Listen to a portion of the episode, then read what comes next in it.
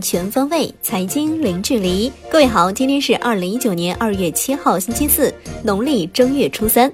欢迎您收听陆家嘴财经早餐。首先来关注宏观方面，美国智库全球发展中心网站发表文章称。中国与“一带一路”倡议目标国家之间的商品贸易额今年将增长一千一百七十亿美元。对中国来说，这将意味着出口增加五百六十亿美元。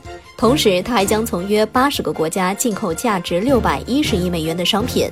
研究预计，这将使全球贸易增加百分之零点三，使全球增长增加百分之零点一。来关注国内股市，富达国际中国区股票投资主管周文群表示。未来持续看好大消费板块，这与中国经济的整体转型趋势相符，也期待看到国内商品品牌的崛起，为投资人带来跨越周期的回报。高端制造业，尤其自动化相关产业，会随着五 G 时代的到来而涌现出更多的投资机会。陆博迈投资管理量化投资总监周平表示，有很多证据表明，A 股市场已经在底部区域。A 股市场的估值在大幅度下跌之后变得非常有吸引力。虽然低估值并不意味着短期市场会迅速上涨，但低估值往往对应着未来的高收益。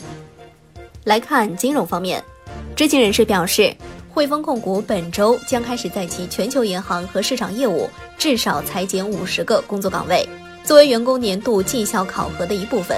知情人士说。汇丰投资银行部门受影响的员工将在未来几周内失去工作，裁员不针对特定的业务或地点。产业方面，据猫眼实时数据统计，至北京时间二月七号零点，大年初二的综合票房超过九点九三亿元，其中《疯狂的外星人》票房超过二点八三亿元，《流浪地球》票房超过二点六亿元，《飞驰人生》票房超过一点八七亿元。海口市规划委近日对海口江东新区总体规划（二零一八至二零三五年）进行公示。根据总体规划的建设目标，二零二五年自由贸易试验区建设取得重要进展，经济社会发展质量和效益显著提高，自由贸易港制度全面建立。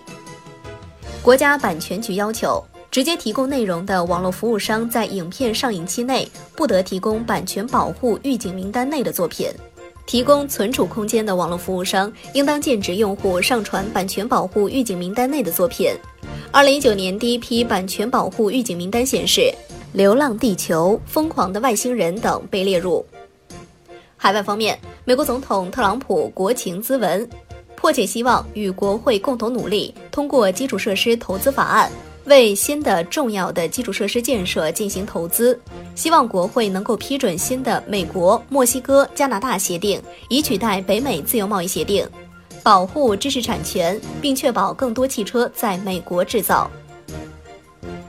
澳洲联储主席洛威表示，全球发展目前是澳大利亚经济面临的最大风险，房地产市场消费是澳大利亚国内经济最主要的风险。在有必要的情况下，降息能够刺激经济。预计二零一九年澳大利亚经济增速约在百分之三，二零二零年约为百分之二点七五。来关注国际股市，美股小幅收跌，标普五百指数结束五连涨，拼多多跌百分之七点七。此前公布后续发行计划，拟再融资逾十亿美元。截至收盘，道指跌百分之零点零八，标普五百指数跌百分之零点二二，纳指跌百分之零点三六。苹果收盘涨百分之零点零三，市值八千二百一十六亿美元，夺回全球市值排名第一宝座。欧洲三大股指集体收跌。苹果公司五号宣布，负责零售和线上店的副总裁安吉尔·阿伦茨将于四月离职。iPhone 高价策略将面临挑战。软银旗下愿景基金清仓英伟达股票，价值三千九百八十亿日元。孙正义称未出售阿里巴巴股票，因为他认为公司仍然有很大的增长潜力。美国众议院致信苹果 CEO，要求回答 FaceTime 漏洞问题。这封致库克本人的信质疑苹果对 FaceTime 漏洞的反应太慢。软银集团拟耗资六千亿日元回购至多百分之十点三股份，不包括库存股。本财年前九个月净利润一点五四万亿日元，同比增长百分之五十一点六。丰田汽车第三财季净利一千八百零九亿日元，预估是五千八百七十八亿日元，将全财年净利润预期由二点三万亿日元下调至一点八七万亿日元。商品方面，伦敦基本金属多数收跌，LME 七铜、LME 七锡收涨。委内瑞拉总统马杜罗当地时间五号发表电视讲话，指责美国企图控制委内瑞拉的石油资源。美国自苏伊士运河危机以来，首次成为英国最大的石油出口国。日益丰富的页岩油开始取代北海原油供应。债券方面，法兴银行预计意大利和德国十年期国债收益率息差可能会进一步收窄二十至四十个基点。